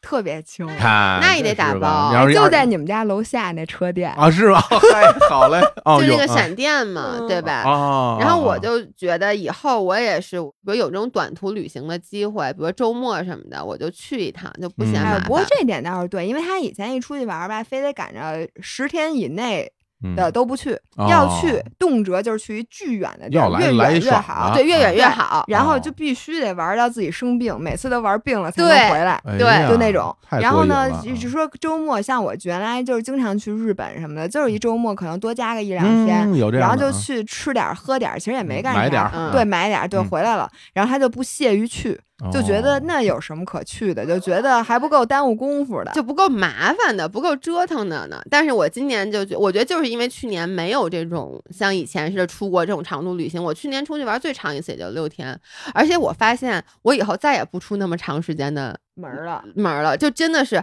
我去年不管是我去云南这几次都没有超过六天，嗯就是将将在我快要把自己玩生病的时候，就结束了旅行。哎呦，我特别能理解你这种心情。我是这样啊，嗯就是我只要出去玩儿，七天是极限，嗯，到七天我就不行了，不管玩的多对对好，都会生病。就就身体也受不了了，有时候嗯会发烧，对我每次都发烧，对对你我每也发烧，有时候会发烧，而且就是从那个情绪上就对烦了，就嗯，哎呀，我不想玩了，我想回家。就即使景色再美，也对就对对对我我会有这样，所以我就是七天，我就最多这么多，我再多我我以就受不了后也想就这样了。啊就我之前去过罗马三次，嗯每一次都发高烧，啊然后有最后一次特别惨。招你，最后一次我烧到了四十度，然后我躺在那梵蒂冈面前的草坪上，然后，然后，然后那个像难民。老爷 公就跟我说：“咱别玩了，咱走吧。”我说不，他说你梵蒂冈都去过这么多次了，我说不，就我不能接受自己那种哦在旅行的时候休息的状态。哎不是他这意思，我来都来了，我我钱都花了，我发烧我也在梵蒂冈发烧，我不对能在酒店屋里发烧。哦对我每次都是，我就经常发着烧，就吃好多退烧药，我也要出去。我的妈！要就有搁现在你发着烧，你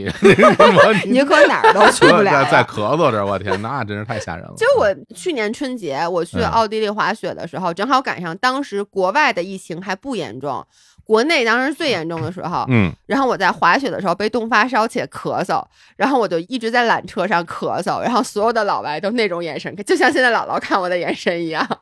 真的是、太吓人了。那还是还是得保重身体。啊是不过我也发现，再嗯美的景，我觉得我一般到第三天就已经审美疲劳了，哦，我根本就看不进去了，我就觉得不不够美了，我就想换一个了。哦，所以我现在总结出来，我无论是吃饭也好，嗯干什么我喜欢干的事儿也好，我都不要让自己把这件事儿干到极致，就不能让自嗯己 indulge，、叫什么？嗯不能让自己百分之百的去享受。留点念想，比如说我以前，我比如说爱吃这饭馆儿，嗯我到那饭馆儿，我就得点好多好多好多好菜，然后最后就肯定全吃不了，然后把自己吃撑。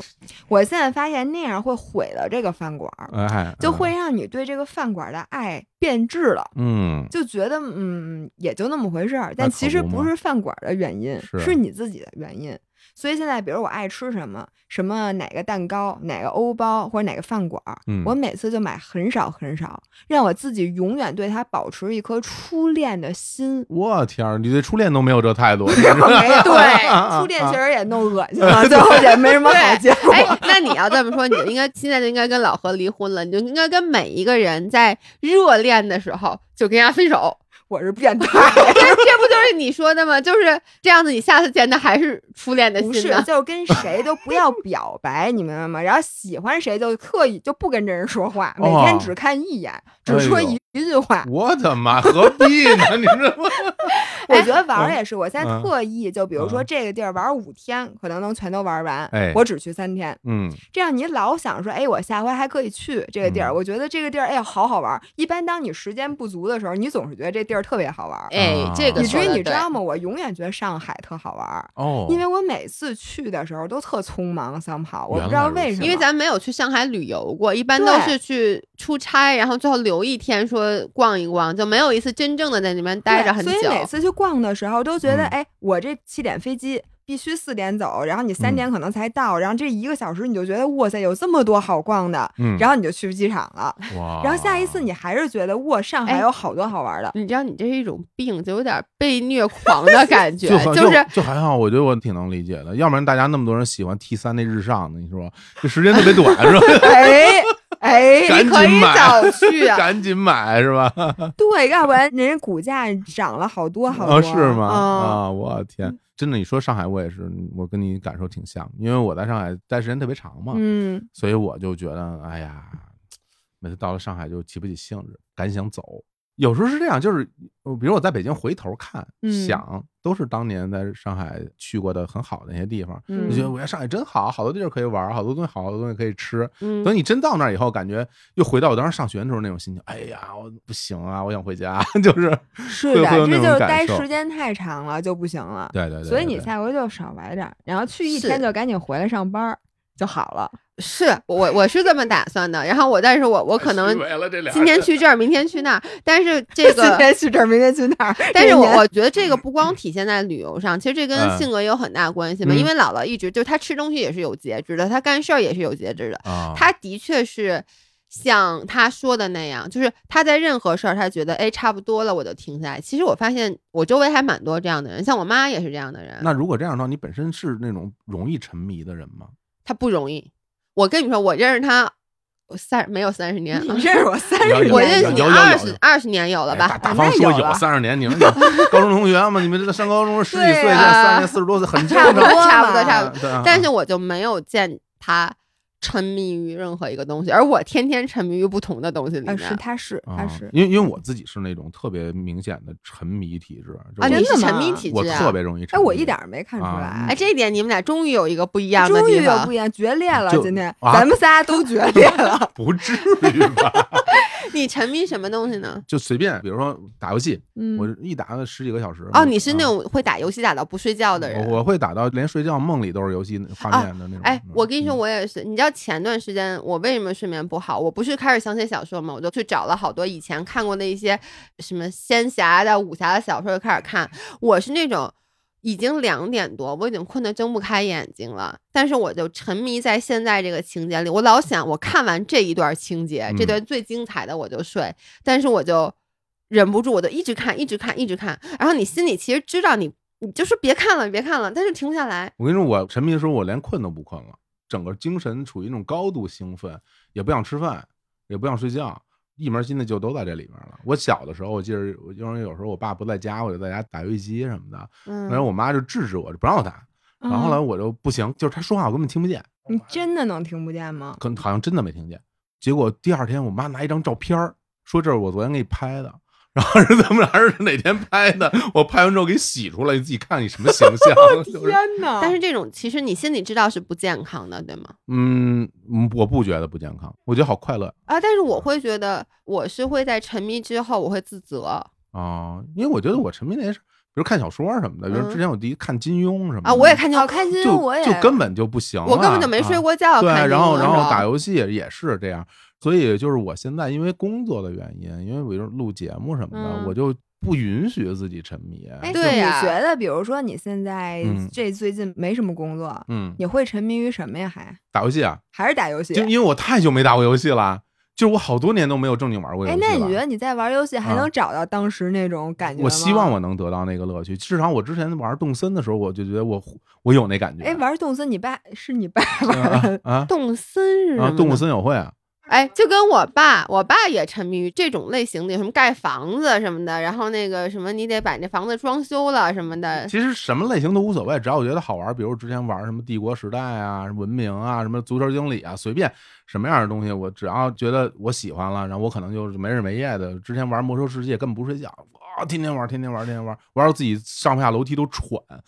哎，所以我觉得他这点了不起的是，他的记忆是嗯快乐的那些，非常快乐。啊！嗯但你知道，我每次想到这些记忆，比如说我前段时间因为看小说睡得比较晚，嗯，第二天身体就会不舒服，就是像你说，就有时候啊就因为你睡太少了，而且你睡的过啊程中，你的一夜一夜的梦都是大，脑皮层还是兴奋的。对嗯，然后我就特别害怕。你能理解吗？就是我觉得我马上就要进入那种沉迷的状态了，我的那个嗯状态是不好的，我会自责。啊，你会否定自己？对，啊我会否定自己，我真的会啊否定自己，然后我就会觉得特别气愤，我就想你怎么这样？就你都这把年纪了，我能理解你小时候这样，你都三十五岁了，你还是会因为一本小说不睡觉。人生中能够找到自己喜欢的东西是多难的一件事我也想儿啊说！会多幸福啊！因为你知道吗？啊？我这辈子都没有体会过像你们俩说的那种沉迷于某一件事儿你其实的那种感是挺想。体会的，是不是？我特别觉得很羡慕是不是因为这样你就能达到一种专注而忘我的极乐世界。我记得前些年我玩一个游戏叫《炉石传说》，哦这我听啊说过炉石传说》嗯那是一个卡牌对战类的游戏，然后嗯大家就自己组阵组容、组团卡呀的，不是一对一对打，哦，大家这种卡牌对战。然后就我后来玩到什么程度，就是我把电脑关了，我睡觉了，脑海里都是那种非常明显的对局，然后我就在想着我怎么赢他。我很理解 对，就是那样。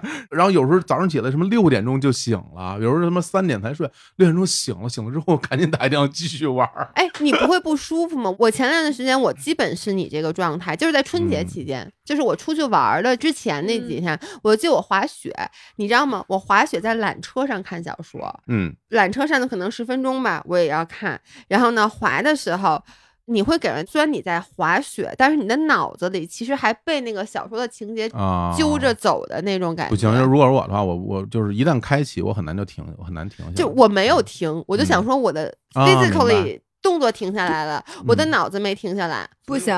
你们必须得给我推荐点儿这种，就是能让人哎着迷你们这样吧，那的东西游戏我肯定不行，因为你知啊道我玩游戏什么样吗？嗯，我从小甭管玩多弱智的游戏，首嗯先我如临大敌，看一下我们俩玩超级玛丽。我太想看了。我们俩以前一起玩超级玛丽，就是不是你得跳一下顶蘑菇吗？嗯然后就当时跳跳，我们俩就一起玩，然后就我们俩就这样，然后就是超级玛丽干做什么？动作，我都会相应的啊做这个动作他跳我也跳，啊他往左我也往左，对于是我们俩会撞到一起。对，我买的嗯，对，然后就是是他不动，然后我嗯动的非常 就，而且我妈说我真的是一个认真的孩子，哎就是我玩游戏的时候特别严肃，哎，对啊，特别认真。我也特严肃但。是就是玩不好。我想到了一个会让我咱俩嗯咱俩之前玩过入迷的游戏《僵尸大战植物》。植物大战僵尸，人哎，他每次都说僵尸大战植物，人儿，行，都成啊。对，你记不记得那个时候咱们俩？啊，对，是是在什么是。是，平板上、手机上，对 iPad 上，他当时还在上班呢，他利用公司的打印机打了这么厚一本攻略，你知道当时是有攻略的，我记得一百多页，就是告诉你哪巨关哪关哪关它怎么过嗯嗯。然后我就每晚上坐在办公室，然后拿着那攻略玩那游戏嗯。但我当时是为了什么？我是为了把它玩完，嗯，我就是想但游戏是不是都是这样？对就是通关啊。但是我玩别的游戏，我不知道为什么，反正我没有这个欲望。我觉得是因为别的游戏太难了，你就是通关希望过于渺茫，以至于你就不会上瘾。上瘾的东西都是能让你在里面尝到甜头的。哎，我就这么问你们吧，嗯你们最近有没有看过什么电视剧啊，或者书啊什么的，是你们觉得特别好看，就像原来咱们看金庸一样，或者是就原我到像那种程度啊，那那还真原来刷难那很就是刷一个剧能让你不想嗯睡觉，就想把这剧就之前咱俩看《来自星星的你》那种哎哎，对对对，有点那种，嗯你们有没有？因为我真的觉得剧荒，然后书也荒。嗯，我最近发现我看的，当然了，就那种什么有用的书，肯定是不会让我达到这个程度的但是没用的书，我最近也没有找到那么好看的了。嗯，行，那咱们就先说作品。可以，那我觉得就是因为我最近看了好多那种美食纪录片儿，我都特喜欢，因为那个嗯东西吧，它时间特短。就每集时间不长，比如我之嗯。前也请过导演来做客日坛公园那个《早餐中国》，嗯，它有三季啊，也我很喜欢，我觉得很好看。嗯，早餐中国，对对对，然后还有那个《风味人间》啊，啊风风味人间风味人间有一个系列节目，它嗯不是《风味人间》那个主节目，叫做那个《风味原产地》啊啊，那个节目他会讲，比如说潮汕，然后他给你讲嗯大概十个潮汕的各种小吃，然后然后就看，我看着我又饿，不行，好，太好了，哎，你减肥的时候看这个合适吗？我就不不太合适，不是，你哎一般看这，你是不是晚上看吧？我不是晚上看，你早上看？我哎，我还真是早上看，因为我上午一般有空的时间会多一点。我上午如果有时间了，我就看两眼，往那儿一坐，喝点茶，然后看两集，放松放松。然后看完了就赶紧点，到时候看一边看一边拿起手机你开始琢磨。早饭吃饱一点儿，吃高脂早餐，吃早餐的时候看《早餐中国》，对对对对对然后规划明天的早餐。就特别好。然后其实我是这样，因为我我真的是那种特别容易沉迷的体质。我对于我自己的这种硬性要求就是我不开启它，哎嗯跟我一样我不我不让他开始。不碰，对，就是比如之前大家老说什么塞尔达传说买 Switch 特别好，我好几年之后还别人送我的，我自己根本不敢买，因为我知道我一旦开始玩，我一定会沉迷，我肯定就疯狂的想长时间的游戏。所以你看，你还是觉得这件事儿会让你觉得不太好，就至少它会干扰到你正常的生活嘛。我没有觉得它不好，但是我不能让它影响到我现在该做的最重要的事情。因为我现在录节目啊、工作啊，其实很多事儿，我不能说让我我的正经工作做不了，但是我不认为这东西不好，我认为它特别好。其实我特想，我特别啊，想，我我懂，那那我也会，就好像我特喜欢吃蛋糕，我特别喜欢吃甜品。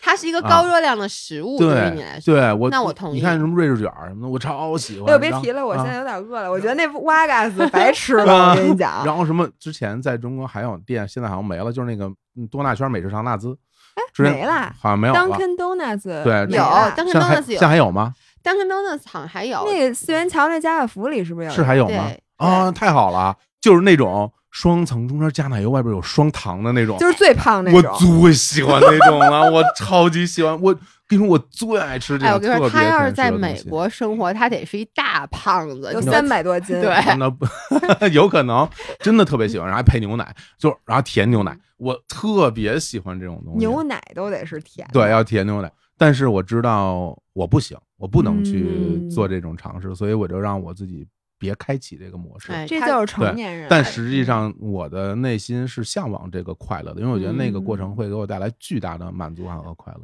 我嗯特别特别同意，我嗯跟火总是一样的状态，就是你看你让我去推荐这个让你沉迷的东西，我为什么不想推荐啊？第一是因为我觉得我是一个太容易沉迷的东西了，就是不用那东西有多好。嗯我跟你说，我发现只要那东西连着，我就沉迷。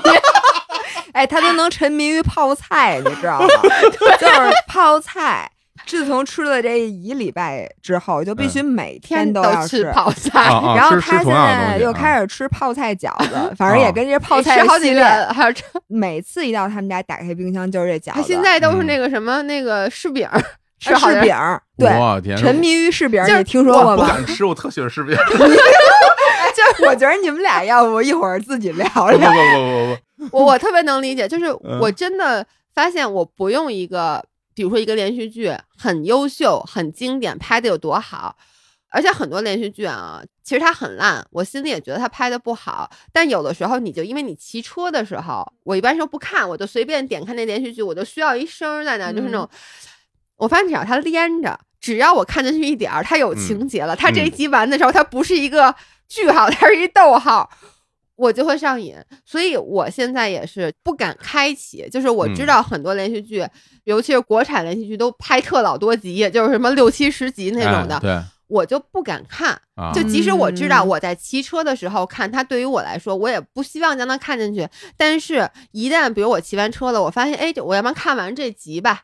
然后我看完这集以后，我说，要不然睡觉之前再看一集吧。你很容易就去消耗进去了。嗯这就是成年人的边界感。你们俩在自己嗯一把年纪之后，终于找到了成年人怕失控感。那天我跟我一个朋友聊，就是他们喝酒，那是一些艺术家。我说你们是真喜欢喝酒，还是喜欢喝酒那味儿，嗯还是怎么回事儿？然后嗯他们说他们是喜欢喝完酒之后那种迷迷糊糊、失控的感觉。我就说这跟我是 exactly 相反的。我为什么现在不喝酒了？其实都别说长胖不长胖，我现在挺害怕喝完酒那种失控感的。啊，你肯定干了不少丢人的事儿。嗯对，对，干了太多的丢人事儿了，嗯但是所以就长大了以后就有点害怕。嗯，嗯，咱们这个一年之计在于春 这节目吧，我估计大家听完之后就感觉说，我想吃瑞士卷儿。哎，我现在又想说，我 我想吃小胡桃，我跟你说，对哎，不过有一点我自己倒是有一个事儿可以跟大家分享，就是说我并不是说因为去所谓的自律或者要求自己不开启让我自己非常快乐的沉迷的这个事儿，而在生活里就没有快乐了。对，我觉得这个其实蛮重要的。就是刚刚你说那有一个事儿，我特别有共鸣，就比如你嗯说你冥想那事儿，嗯不是说你冥想嘛，让每天去让你写个东西，嗯然后去形容一个一个物品触感啊，或者怎么样。我觉得这个是我生活中特别特别重要的东西，甚至我觉得它是我第二天的一个期待和我生活的动力。嗯，就是我对于这种特别细微的生活里这些细节是特别享受的。于就比如说，我经常会头一天晚上睡觉的时候，我就在想，明天早上起我要吃个什么东西。对，我我明天想吃油条，然后我要嗯喝豆腐脑，然后要那种特烫的，就很热乎的。嗯，然后呢，那油条也是刚出锅的，然后外边炸的焦焦的，然后里边一打开，歘，然后我说我不能点外卖，我要去店里吃，因为到外卖送我家来，他那就东西就不好了。那油条是不能点外卖的，对，我会有这种心情去睡觉。第二天早上起来一起来，哇，我要去干这件事儿。然后我到那以后我就特开心，哦，我就好满足。。对，然后有的时候，比如说你家里边买个什么新的东西，你打嗯开它，你拿到它，放在手里那种触感，比如你新买了一个，我觉得特简单。我前两天买了一个那个，就那刮刀、去皮刀，是不是陶瓷的是吗？不是，就是金属的。因为我之前那原来有一个丢了，丢了之后哦我说买个新的，特好使。买去皮刀，去皮刀，然后就是因为去削那胡萝卜啊、嗯土豆啊什么那嗯种东西，到了，我把那包装一打开，我看，哟，我说这东西做真好，我说我说这个，我说你看这这手柄上这个这触感啊，这这塑胶那感觉那摩擦力刚刚好，然后它前面前边的那个那个头生儿活家，银光闪闪，感觉哇非常好。然后我拿了一个胡萝卜，唰唰唰我就刮两下，特别快，然后刮特平整，顺滑特别顺滑。然后我刮完以后特开心，我想，哎呀，这胡萝卜刮了之后要不要吃了它呀？就这些生活里边的这嗯很小的这些细节，嗯其实是我每天生活的很大的动力和乐趣所在。对，我觉得你嗯今天晚上这文章就把这胡萝卜这事儿、刮皮儿刀这事儿写了，哎呀，我觉得就可以。我觉得他说完了之后，我那满满的画面感，对，因为你知道吗？我也有一柄很好用的刮皮刀，我我姥爷也姓毕，我特别想给他鼓掌，是因为我那刮皮刀，我第一次用的时候。我那个幸福的感觉，尤其是我之前那刮皮刀是宜家买的，特别不好使。然后我新的这刮皮刀是 Joseph Joseph 的，带不是广告不是广告，不是不是广告，大家都说，我天哪，真的进入不知不觉进入到 广广告环节时间了。你说像咱们这样人不做广告，他们都亏了。对就但它我们没有不是广告刮皮刀赞助对，然后我跟你说，那个就是你从一个宜家跳跃到一个 Joseph Joseph 品牌的刮皮刀的那种带给你，就那东西做的吧，就特别讲究。然后那个刮起来，哎呦，特别幸福。包括你知道，我就是买一个新的洗衣液，就是或者一个嗯洗衣香珠，然后我第一次用它洗完衣服，然后打开那洗，就那个衣服的哦那个味，香味儿。呼一下就出来了，那感觉特尤其尤其是一个新的洗衣液的时候，你就觉得啊，这个味道非常的新颖，你就特高兴。我跟你说，我还有延续版本，就比如你把衣服拿出来之后，你就能闻到它那个味道，嗯是吧？然后你在晾的时候，你身边都笼罩着那种，香气。对然后当你把很多衣服晾好之后，你看一眼家里那个湿度表，你的湿度唰就上。你之前，这个我没有想到，郭总不愧是你。你。不是你家里之前，你你看一下，你湿度是嗯。百分之三十五，北京很干燥，然后过一会儿，哇，变成百分之四十五了，我天啊，这哎，我第一次知道原来晾衣服还有以后晾衣服得哎晾那你不整边儿。用买那个香薰加湿器了，啊因为你只要把衣服晾在那儿，既有香薰又有加湿。就是我不用这种微波嗯把它雾化的这种，因为那个你需要用纯净水，不然的话你的那个自来水里边那些杂质它就给你喷出变成颗粒，附着在很多东西上，对那就不是特别好。我用的那个加湿器都是那种蒸发式的加湿器，嗯，我们也是。对，它就有蒸发桶。哎什么叫蒸发就？咱们现在就就没有水雾的那种，是吧？对它的原理嗯是什么呀？它就是我天，这带货，不是我就我就我必须要跟你说一下，就是它原理是它有一个蒸发桶，蒸发桶一般是纸质的比较好，然后下面嗯水，然后它吸满了水之后，上面有风扇，对它就在吹这个纸质的蒸发嗯桶，然后把那个水分都吹到空气里。哦，它是这原理。其实像什么啊？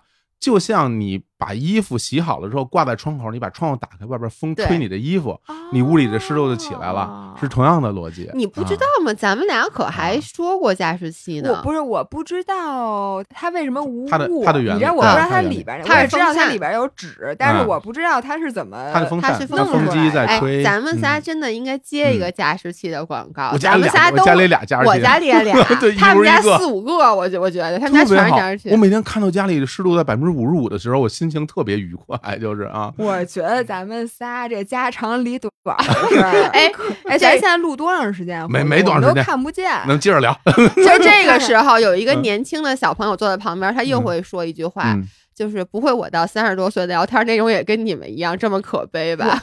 因为我们俩有一次在那聊、啊聊咖啡，啊，姥姥那天特别郑重的跟我说：“哎，老伴儿，你今天给我做这杯咖啡，嗯怎么这么好喝？”哦，我就开始跟他说了，我说你知道吗？今天首先我用的是什么奶，啊，然后呢，我在里面给你加了四滴的无糖糖浆，而且这个无糖糖浆是巧克力花生酱味儿的。然，后我最后给你放的是浓缩咖啡，然后是什么的豆子。然后我们那个剪辑师、全球艺术总监二十多岁，他就这么看着我们，然后就说：“天呐，说我不会过几年我的人生就跟别人聊天也是你们这种话题吧？”他觉得我们俩非常可悲，你知。道吗？他说“天呐”的时候，啊我的反应，他说这么原来好你们俩 如此精致致，我也以为他要这么说。吗？结果说。我不会像三十多岁的时候也像你们俩这样吧，聊这种话题。我这话题，哎，咱们咱们几个，年轻人啊，就是给大家要上一课。说我记得嗯当年啊，我看过一个这个聊天节目，好像是窦文涛啊嗯，采访锵锵锵锵吗三人行采访董卿，还不是锵锵三人哦行，我忘了是哪个人采访董卿，然后就问说董卿，你原来在上海上海电视台工作，嗯后来到了这个央视工作，说你为什么要做这样的职业选择？然后他说说，哎呀。我觉得我在这边可能事业上遇到了一个瓶颈了，嗯然后工作起来呢就很舒适。嗯每天要做自己很熟悉的东西，我觉得得不到挑战。我不希望每天自己在我的办公环境里面都是舒舒服服的，喝着茶，看着之前的这些文本，然后很轻松的把节目就录完。我觉得对对于我来说，就人生就很没有意义。嗯，然后那男主人就说：“这难道不是人生的最终追求吗？我们活着不就是为了让自己很舒服吗？” 真的，我现在要要讲这个事儿，嗯就是说，咱举个例子啊，一个嗯一个人，一个嗯。人，一个小孩儿，嗯。他从小就上，因为你看现在在北京、上海这些大城市，有好多学区房买特别特别贵，嗯。然后一小孩儿从小就上一个很好的幼儿园，嗯，然后上一非常好的重点小学，嗯然后又上了高中，嗯。然后考清北，说像你们俩嗯。哈，上四中考名牌大学，然后呢，然后是为什么要过这样的日子呢？其实是对于很多人来讲，他因为他需要有一个非常好的学业背景，他才能找到一个好工作。嗯嗯他找到一个好工作，他还会有一个好收入，嗯，对吧？他有一个好收入，他才能过上舒服的生活。嗯，哎，我们最终要的是什么东西啊？我们最终要的其实就是那舒服的生活。对，你所有的努力，你所有的所谓的自我的实现、拼搏、价值，所有的得到这些东西，我觉得其实是最终要归结于那个舒适的生活。然后大家嗯原来老说啊，什么走出什么舒适圈什么的，我觉得这个都是一种说法，就是嗯人走出自己舒适的环境。去面临一个新的挑战，你得到自己自我成长，最终你还是要回归到一个舒适的状态里去的。有谁会嗯让自己永远处于一种不舒适的状态呢？除非这个人不舒适，就是他的舒适。对，你知道，我倒是我不能完全赞同，嗯是因为我觉得你的舒适圈儿其实是在不断的成长的。哎，就是我已经是一个非常懒散、非常嗯喜欢在舒适圈儿里待着。嗯姥姥知道我不喜欢新鲜的事物，不管是新鲜的工作还是一新鲜的菜，嗯，我吃餐馆儿就永远是那那仨餐馆进去点菜就点那仨菜。嗯然后呢，健身我只选去熟悉的健身房，我不选去新的健身房。嗯但是我都会在这个舒适圈里待久了，会有一种倦怠感，就是它依旧是舒适的，嗯舒适体现在你不需要动脑子。明白。但是这件事儿它带给你的快乐会越来越少。举一个例子，比如说拍视频，嗯说实话，就说有一段时间，我们比如我们拍一种类型的视频，然后嗯粉丝反应也很好，说啊，我就喜欢看你们拍这样的视频，包括比如嗯音频，说就喜欢听你们俩聊这样的话题。然后呢，这个视频恰巧我做多了，它对我来说很熟悉，于是我的成本越来越低，因为我拍视频就是一个效率嘛，我效率嗯越来越高。但是呢，一开始我拍这个视频，它难的时候，我把它完成以后带给我的快乐，嗯是远远高于这视频现在对于我来说已经没有挑战了。就是嗯比如说说拍，我最近拍视频，坦白讲就有点。没有兴趣，因为大家最喜欢看的是我们生活类的一日三餐的 vlog，但是呢，我已经拍了很多很多这种了，我自己就觉得拍起来太熟悉了，我就我不爱拍了。其实我就这个时候，我想走出舒适圈儿，我就想去拍一些可能对于我来说很难，但是呢。他给我的兴奋点很高，然后就像你说的，我拍那个东西拍两次以后，就掉到了一个新的舒适圈儿里。这就是我刚才讲的，就是所谓的有可能那种不舒适是你的舒适区。我的意思是这个，就是因为举个简单的例子啊，比如说大家有时候会去安慰别人，就说你开心一点，说你整天愁眉苦脸，你不开心。后来我会觉得，其实这个东西特别主观，而且有的时候不太准确。就比如说吧，嗯很多在我们常规意义上来理解这个事儿，说我看你有笑脸儿，嗯，这个人就是开心的。但其实不是这样的。我现在接触人多了以后，我发现不是这样的，哦是吗？不是这样的。就是有的人是处于那种每天我开开心心，什么事都没有的时候，是我最舒服的状态。嗯那有的人呢是说，我有危机感，我总觉得我下一秒钟可能会发生点什么事儿，我要去应对它。这个状态是我熟悉的，哎是我享受的。你真的让我每天特别顺顺利利，我反而会觉得慌张。对对，我为什么要我为什么要在这种很慌张的，而且我我总觉得马上就有不好事要来了，他怎么还不来啊？就是其实每一个人的舒适状态是不一样的，哎，这个太同意了，所以大家就不能用于说你开心点，你怎么能来愁眉苦脸？甚至有的人是审美先行的，就是我会觉得嗯痛苦的生活才是最美好的。那你说人这想法不对吗？有的人就是在一种我今天我我就是很痛苦，我为自己痛苦，为别人痛苦，我觉得我这样我的人生才有意义，才有价值。那这个东西你又不能反驳人家说你这样的生活不对，你就应该乐乐呵呵什么都不想。其实不是这样，就是大家就是要活到自己想要活的那个嗯状态，我就把这个东西称之为舒适状态。嗯，就好像说你刚才说我要去啊，这个不停的其实是变化。变化在在新的嗯中寻求一种挑战。对，那这样的话，其实我们也是需要积累的。就比如说，如果说你现在就是因为经济的原因就要挣这份钱，我不然的话，我的生活就很难延续。对，那你可能就没有办法去做我新的挑战。对，然后我嗯所有的努力不都是为了让我的生活有选择吗？嗯，哎，我觉得这个很对。其实不是舒适，而是有选择。对啊，你最后选择的东西还是你向往的东西。我觉得你向往的那个美好，呃就是我觉得就是每一个人嗯都要去追寻的那样一个东西了。对，嗯所以说回来，你说比如今年咱们说一年之计在于晨，哎，太好了我得为你真心我的我鼓掌。我得赶紧绕回来，哎呦，我有点饿了。瓦嘎斯哎加了一份三文鱼，还是没九十八块钱一份儿的。我那哦，对，我刚才看见了，我三份两百九十八，我天，我的下血本儿，我都说了本儿啊，Wagas 是我们俩平时只有在我生日这种重要的日子才能点的食物。今天咱们仨点了，哎，我说啊，我说啊、嗯就是说真的，就是我觉得一年之计在于春这个事儿，其实对于很多人来讲，它是一个仪式感。嗯就是我们其实有的时候去做一个决定，需要一个契机。就比如说，我为什么要做这个决定？我真的需要一个契机。这个契机打到我了，我好，我开始了。不然的话，我就想，哎呀，是不是过会儿再开始啊？我有点嗯有点没就不太是减肥永远是对明天。对对，哪个是明天？那春天可能是最好的明天。对这个契机呢，我觉得有时候是来源于生活中的两种状态。一种状态就是那种特别不好的事情。你看，有的人生了一场大病，然后我戒烟了，嗯，对，嗯真的我不行，我不能再抽，再抽可能要嗝屁了。嗯，这是那种不好的东西，给你带来这种下决心的契机。但是嗯我觉得春天这个东西给大家带来一种下决心契机，就特美好。因为我觉得哇，春天来了，好不容易挨过了北京漫长的冬天，嗯然后结果赶上了北京最长的雾雾霾。对，就这两天让啊我老怀疑自己是不是生活在春天。哎呀，但是我找到熟悉的味道，是吧？家乡的味道。对，就是哎，所以你知道嗯我今天还想说，你说你这两天就有点焦虑，然后觉得嗯跟以前不一样，可能跟嗯每年其实北京这个时候天气是很好的。啊你两会嘛，今对年都没有没有一天两会蓝，但是我觉得今年可能跟这个天气也有关。就像今天姥姥跟我说，她特别想去跑步，嗯结果一拉开窗帘儿说：“哎呀，算了吧。嗯嗯嗯，对对对对，因为毕竟大家其实，在冬天的时候，大家都会期待着春天来，至少换一种心情，对吧？我我嗯北京外边那种树上一颗叶子都没有的状态，慢慢慢慢的复苏了，其实你都会有这样一种嗯心情。终于可以把穿了四个月的羽绒服脱了。哎呦，我太不喜欢穿那些东西了，真的，我就想着背心儿裤衩，我真的不想穿。哎，我也也喜欢背心裤衩是最舒服的 对啊，状态。这这最好了，洗澡也方便，干嘛都方便。对，然后现在春天来了，我觉得春天作为一个契机的时候，它特美好，因为你会觉嗯得一年还很长，这一年还有好多个月，有时候就会觉得哇，未来还很很漫长。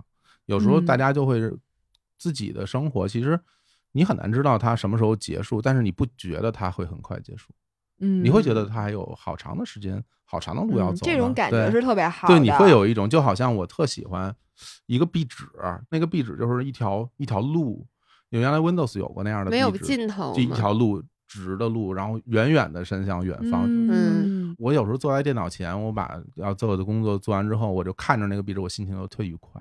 嗯，这个我能理解，我会我会觉得，就未来还有好多好多事情在等着我们，然后就觉得这个心情嚯就，就这个高度拔备要的。鼓掌。哎，所以咱们还最后还推荐东西吗？还是就是以我远远的刮一条皮刀路？还还想推荐。哎，你瓜皮刀真特别好使。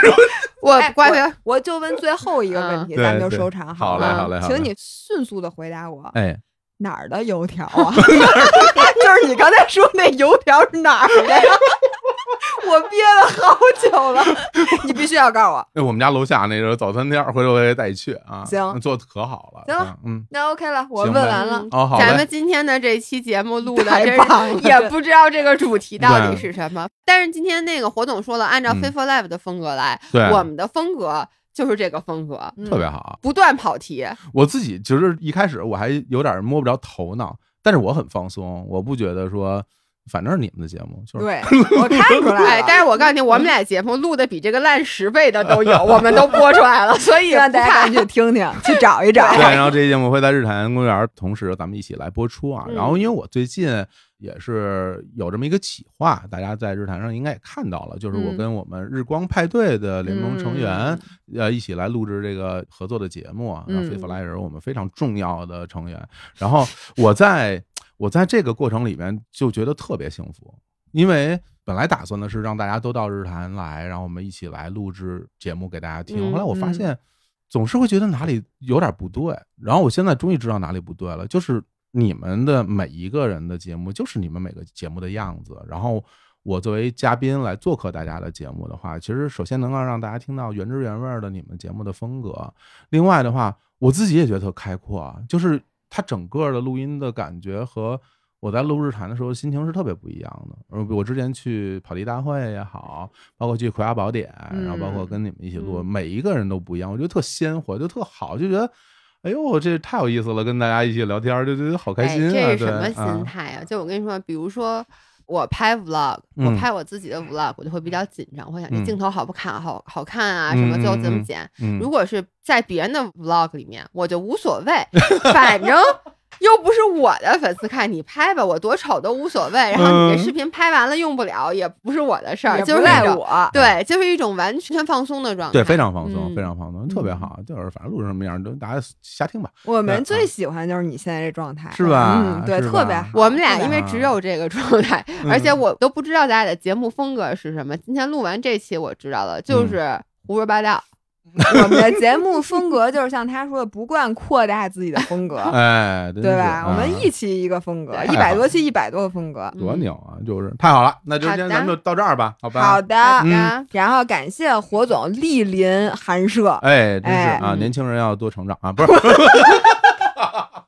然后咱们下次节目见想知道刮皮刀的人给我们留言天呐拜拜。拜拜拜拜。拜拜。